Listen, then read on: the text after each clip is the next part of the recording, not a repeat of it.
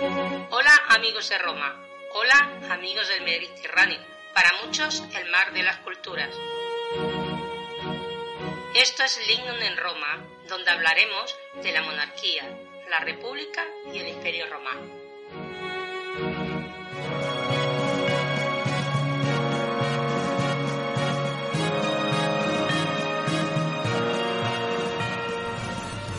Hoy hablaremos sobre la atronadora decimosegunda y sobre la batalla en el Danubio helado en las guerras marcomanas.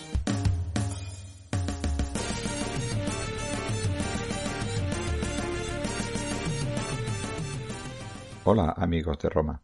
Bueno, como he dicho en la entrada, eh, hoy hablaremos de eh, cómo se ganó el nombre la atronadora, la fulminata, y eh, de una batalla que se libró en el Danubio helado, en medio del Danubio. legionarios romanos, con todas sus armaduras y con todas sus armas, lucharon en el río. Como veréis cuando acabe esta, este podcast, veréis que muchas veces la realidad supera la ficción.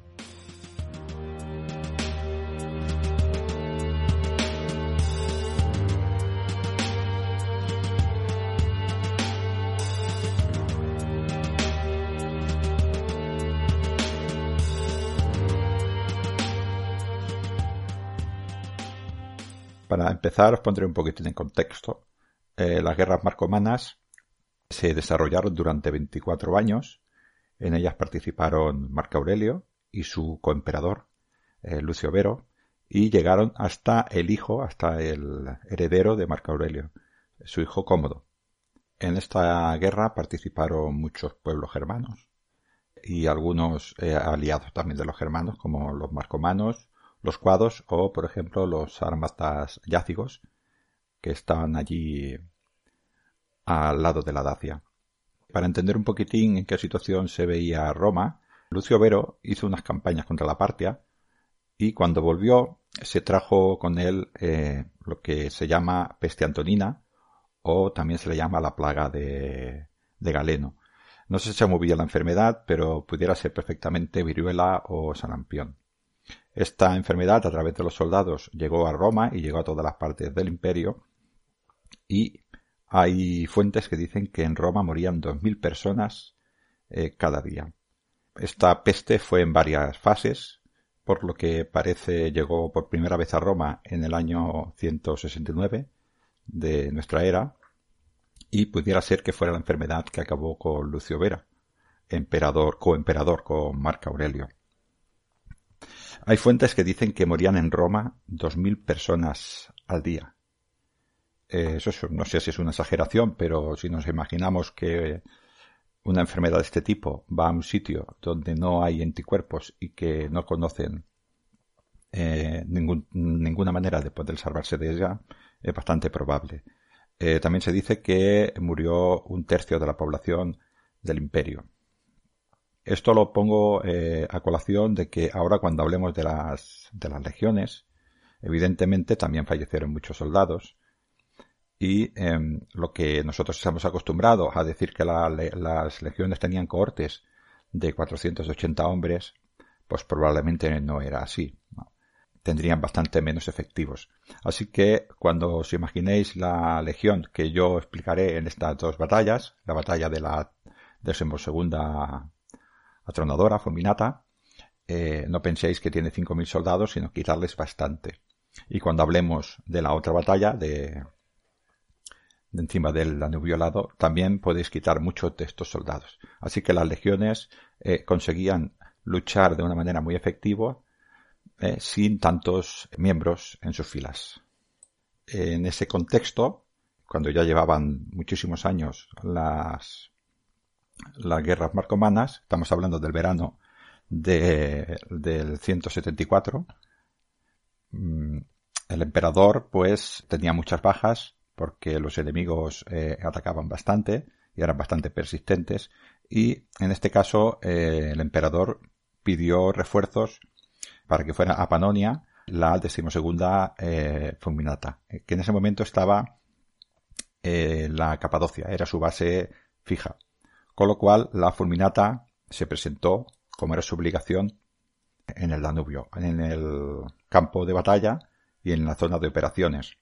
El emperador, cuando llegó la legión, pues se enteró de que la tribu de los cuados quería hacer una ofensiva y cogió la legión y fue con ella al encuentro de los cuados. Estos cuados estaban liderados por un rey que se llamaba Ariogeso y mm, este hombre pues tenía ímpetu y lanzó una campaña y quería atravesar el Danubio y atacar a los romanos.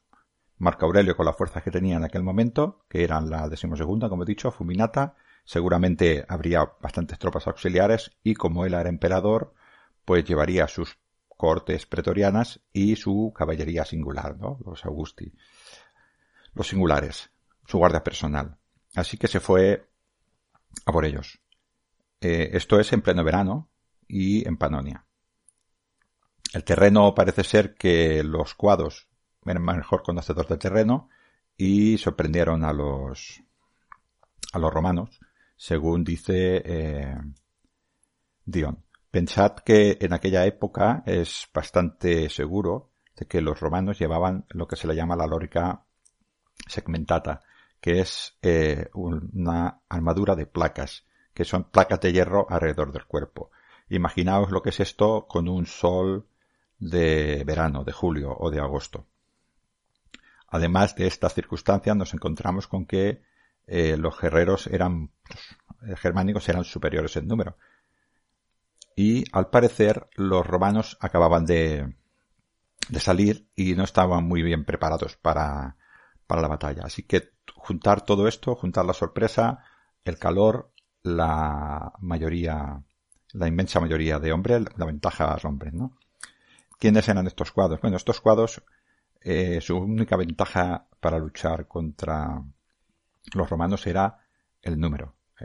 Dion, que es del que estoy sacando esta información, Dion Casio, nos dice que solo unos cuantos de ellos tienen espadas o largas lanzas. Llevan unas lanzas llamadas framea en su lengua, con hojas cortas y estrechas. Eran unas espadas afiladas y fáciles de manejar, que podían utilizarse en el cuerpo a cuerpo o la lucha a larga distancia, porque los germanos podían alojarlas muy lejos. Así que era una mezcla entre lanza y espada. Estos eh, germanos, estos guerreros, probablemente los únicos que llevaban armadura eran los líderes, los jefes, y además estos eran lo que se le llaman juramentados, o sea, luchaban desnudos y llevaban sencillamente una, una capa encima para cubrirse. Algunos, lo que se los podían costear, se ponían eh, una eh, en el pecho un petito, un pequeño eh, una pequeña protección. Pero más de, no, mucho más de eso. También llevaban un pequeño escudo de, madera al cual pintaban con colores que destacaban. Y bueno, pues eh, se lanzaban a la batalla con, como guerrero germano, eh, cantando batallas al honor de su dios, que en este caso era Donar, que al parecer era una especie de, con todas las comillas que queráis ponerle, de Hércules germánico y pues eh, antes de atacar pues hacían sus cánticos, elevaban sus armas y evidentemente eh, atacaban a carrera contra los romanos intentando destruir las líneas, intentar abrir una batalla. Estos hombres tenían la costumbre de dejarse la barba y solamente cortársela cuando mataban a un enemigo.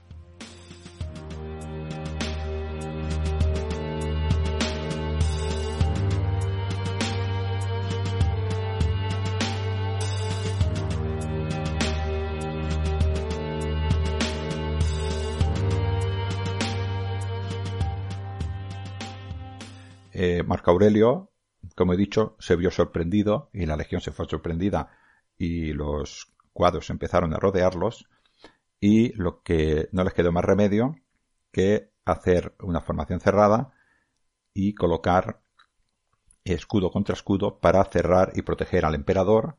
Hicieron la formación en orbe, que es una formación en la cual la legión se pone toda dentro, firma, hace un perímetro y todos los hombres se colocan en su interior, dejando en el, en el centro, evidentemente, las águilas, todos los signums y a todos los oficiales. Esta fue la única manera que tuvo en aquel momento la fulminata de eh, poder defenderse porque estaba rodeada y superada en número. El ímpetu de los germanos los hizo tirar adelante y atacar durante horas y horas a las líneas romanas que no que no cedieron. No lograron romper la línea eh, compacta de legionarios que eh, luchaban y se iban renovando la línea de la primera línea de batalla se iba renovando, cambiando siempre de hombres del interior para que solamente luchara la primera los hombres que estaban en el perímetro y los de y fueran descansando poco a poco. Los heridos los metían al interior y eran los que se podían curados por los servicios médicos, los capsaris y los médicos. Esta era la situación.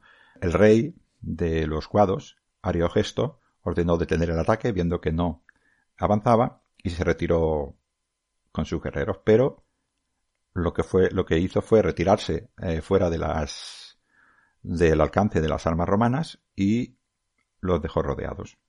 Los romanos habían salido y no estaban preparados. Les estaba cayendo el sol. Pensad que tenían, eh, como he dicho antes, las lóricas enmentadas puestas, sudaban y no tenían agua. Y el rey germano pues esperaba que eh, se rindieran por sed por hambre. Era cuestión de tiempo. Él tenía todas las previsiones que quería y los romanos no podían salir del el orden que ellos mismos habían, habían hecho. ¿Qué pasa? Pues aquí es donde viene la, leyenda, ¿no?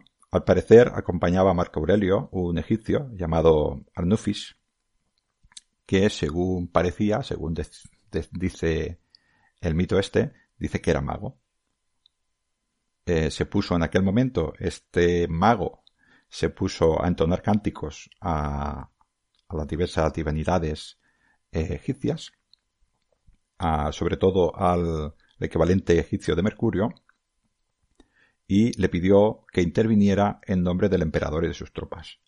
Cuando estaba el sol eh, abrasador, al parecer, según cuenta Dion, aparecieron nubes grises en el cielo y empezó a caer eh, una fuerte agua. Al principio, claro, los romanos eh, levantaron las caras y recibieron el agua en la boca, pues estaban secos, tenían sed y además estaban pasando muchísima calor. Eh, estos hombres, pensad que cuando hacían las marchas se podían meter perfectamente en el cuerpo entre 3 y, y 5 litros. Pensad que llevar una lórica segmentada, una chapa encima del cuerpo cuando te da calor, te, vamos, te seca rapidísimo. ¿eh? Pues bueno, con estas nuevas fuertes, pues los romanos aprovecharon los escudos y todo aquel recipiente que podía contener agua, pues empezaron a, evidentemente, a llenarlo. No sabían cuándo iba a durar esto, ¿no? Mm, bebieron los caballos y se, eh, se calmaron un poquitín. Eh, dice el, Dion Casio dice que la sangre de los romanos heridos se mezclaba con el agua de sus cascos, pero eso no los detuvo. Agradeciros, bebieron el agua ensangrentada. Bueno, esto es para hacer la leyenda. Los cuados, viendo que los romanos se habían concentrado en calmar su sed, pues cargaron otra vez de repente. Evidentemente, viendo al enemigo descuidado, pues atacaron.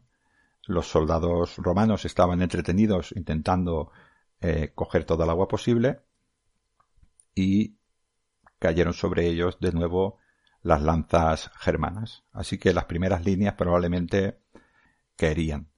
Y eh, habría un combate cuerpo a cuerpo hasta que los eh, jefes del interior y la misma estructura de funcionamiento de la legión de romana lograron coexionarse y volver otra vez a formar las líneas. Mientras tanto, la intensidad de la tormenta se iba incrementando y empezó a caer granizo, al parecer gordas piedras de granizo.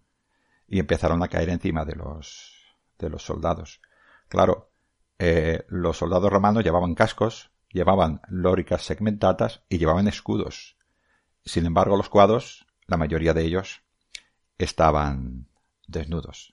Dion Casio nos dice que caían piedras como lanzadas con ondas. Eh, los cuadros interrumpieron el ataque y se fueron a refugiarse bajo los árboles. La tormenta seguía y se convirtió al parecer en, tormenta eléctrica. Empezaron a, resonar eh, truenos y varios rayos al parecer cayeron sobre los árboles donde estaban escondidos los cuadros. Estos vieron arder los árboles y vieron cómo estallaban en armas. También algunos de ellos que todavía llevaban sus lanzas cayeron sobre ellos eh, rayos y evidentemente pues estos hombres murieron y quedaron destrozados por el rayo. Un poeta un poquitín más moderno, eh, Claudiano, describía las palabras de las eh, describía con las siguientes palabras: las lanzas se encendieron, fundidas por el rayo, y las espadas desaparecieron de repente en una nube de humo. Aquí un guerrero cuado se desplomó bajo un casco destruido por el fuego. Allí un jinete quedó temblando sobre los humeantes lomos de su caballo de batalla. Los germanos, eh, aterrorizados, y algunos de ellos aparecer en llamas, se alejaron corriendo de los árboles y se dirigieron hacia los romanos otra vez, rogándoles, pidiéndoles que les protegieran y le ayudaran de la ira de ese dios, de ese ser que estaba protegiéndoles. La batalla evidentemente eh, se transformó en una catástrofe para los cuadros y cuando la tormenta mainó, la batalla se había terminado incluyendo al rey Ariogueso eh, fue hecho prisionero. Muchos dan esta victoria a Marco Aurelio. Marco Aurelio, sin embargo, atribuyó la victoria a la decimosegunda fulminata o la atronadora decimosegunda. Bueno, eh, otros dirán que fue evidentemente el sacerdote egipcio, el mago egipcio, quien lo salvó. Y otros, seguramente más acertados, eh, dirán que fue el propio dios Marte, pues él también era llamado atronador. Con lo cual, la decimosegunda fulminata se consiguió y se ganó aquí su nombre. Esto, esta batalla, destrozó las ganas de los cuadros de seguir adelante y en aquel momento ya solamente le quedaba un enemigo serio en las guerras eh, marcomanas. Bueno, en aquellos años le quedaba un enemigo serio que eran los sármatas eh, yácigos. Estos, estos sármatas, viendo lo que había hecho Marco Aurelio, decidieron pedir eh, la paz al emperador, pero el emperador ya había firmado varias veces la paz en esta guerra y no se fiaba de ellos. Y la guerra continuó con la firme convicción de Marco Aurelio de cargarse, de eliminar a los yácigos, que es la siguiente batalla que explicaremos.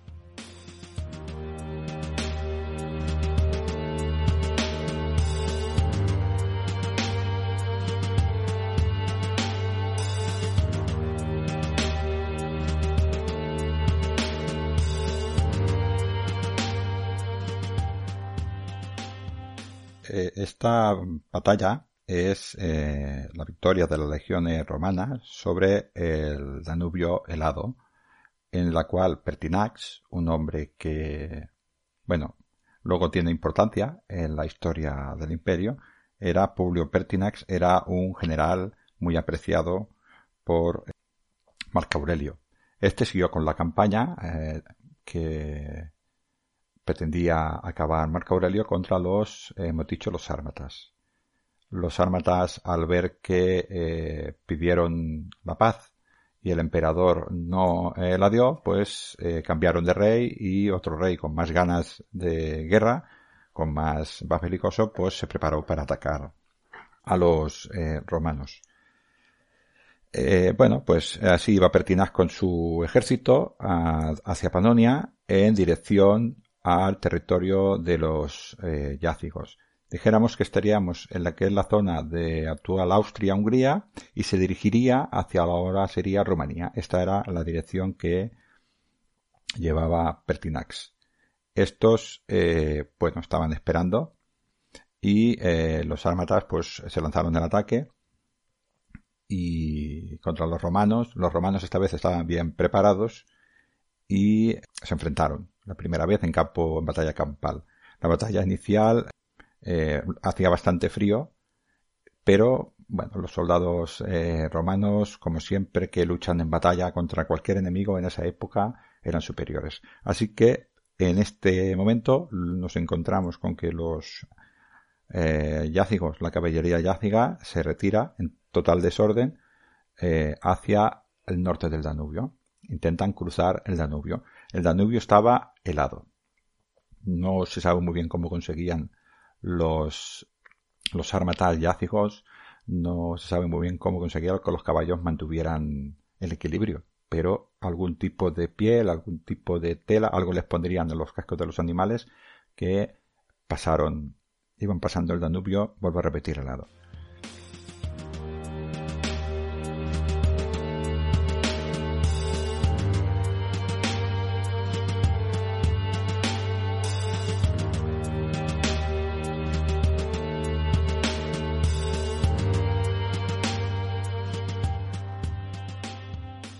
y sus legiones, claro, estaban llenos del ímpetu de la victoria, estaban ganando y querían acabar con el enemigo. Y lo que hicieron fue, eh, se precipitaron y lo siguieron hacia el río. Mm, como hemos dicho, los eh, jinetes eh, sármatas pasaron el Danubio y al otro lado formaron. Los legionarios romanos, sin embargo, pasaban por el Danubio al lado y empezaron a repalar.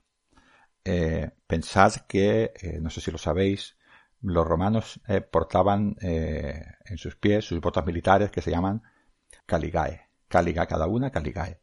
Eh, este calzado está pensado para luchar en el campo y está todo tachonado, está todo clavado de clavos. De clavos que te permiten agarrarte bien en el campo, pero evidentemente no está pensado para ir por el hielo. Mm, tenemos entonces a los legionarios romanos pasando por el hielo y resbalando y deslizándose eh, poco a poco para no caer. Y viendo eso, los germanos que se habían reocupado atacaron. Eh, Dion dice que algunos de los bárbaros se lanzaron como un rayo sobre ellos, mientras que otros le rodeaban a caballo para atacar sus flancos, ya que sus caballos habían sido entrenados para correr con seguridad sobre una superficie como aquella. Mm, sin embargo, como los soldados eh, romanos eran profesionales, no se eh, alarmaron, sino que formaron un cuerpo compacto, que era lo que estaban acostumbrados a hacer, estaban acostumbrados a hacer, formar un cuerpo compacto, eh, cerrar filas y apoyarse unos a otros. Pertinax ordenó, dentro de este caos, ordenar a formar la formación en cuadro, una formación que no les gustaba mucho a los romanos, pero en esta ocasión se vieron en la obligación de hacerla. Esta formación eh, era de más recuerdo, pues que fue la que se hizo Craso en la batalla de Carras, donde se perdieron cuatro legiones y una desapareció. Eh, si habéis visto una alguna recreación o habéis visto alguna película que, que recuerda la batalla de Waterloo, habéis visto seguramente que los soldados eh, franceses formaban precisamente un cuadro para que la caballería no entrase en su interior. Pues es eh, más o menos el mismo concepto. Así que estos, eh, los legionarios crearon un cuadro de muchas filas de fondo, de manera que crearon un hueco en el que, en el cual estaban los mandos y en el cual estaban los signums y desde el cual se podía mandar y se podía observar todo, todo el campo. Eh, de esta manera también, esta formación también consigue que todos los hombres miren hacia afuera y que tengan resguardada su espalda, con lo cual es difícil poderlos atacar.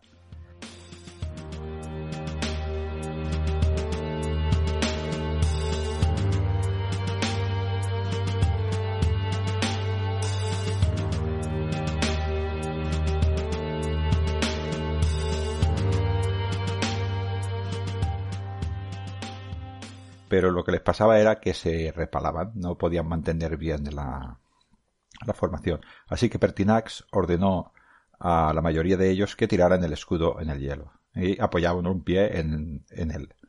Y así lograron no resbalar. Los eh, yácigos pues eh, se lanzaban contra ellos con sus lanzas. Estos eh, yácigos, pensad que llevaban unas lanzas de 1-3 metros. Así que podían acertar relativamente lejos a, a los legionarios. Y si estos tiraban los escudos, pues eran eh, más fáciles de atravesar, de atacar.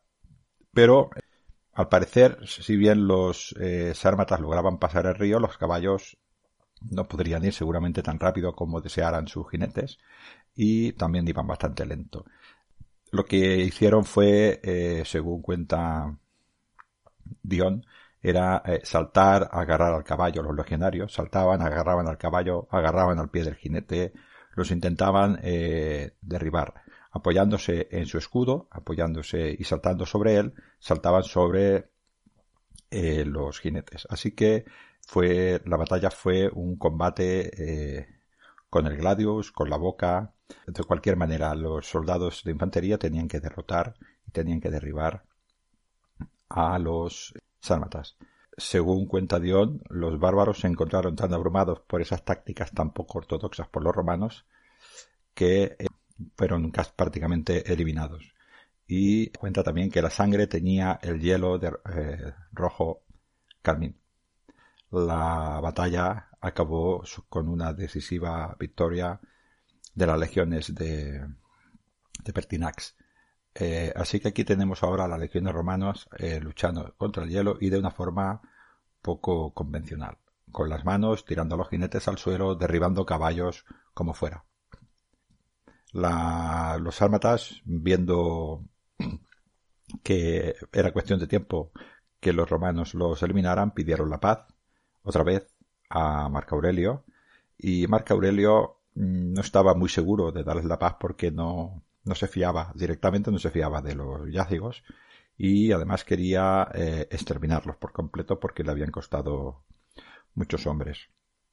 Eh, sin embargo, los yácigos se escaparon puesto que eh, por aquella época un tal Ávido Casio, que era gobernador de Siria, se declaró emperador de Roma. Aprovechando que tenía algunas fuerzas que había ido a rescatar o ayudar a la legión Traiana, segunda Traiana Fortis en Alejandría. Él aprovechó que tenía unas ciertas legiones y, bueno, él dice que lo reclamaron, sus hombres lo proclamaron emperador.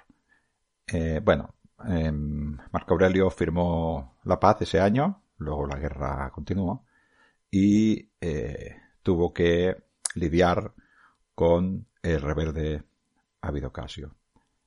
Como os he contado en estas dos batallas, la realidad supera a la ficción. Que unos rayos venzan a unos germanos o que el Danubio helado esté, sea el campo de batalla de los armas de caballería contra infantería pesada, es una cosa que no nos han contado nunca y sin embargo, al parecer de las crónicas, ha pasado. Bueno, espero que os haya gustado este podcast y hasta otro audio, amigos del Mediterráneo.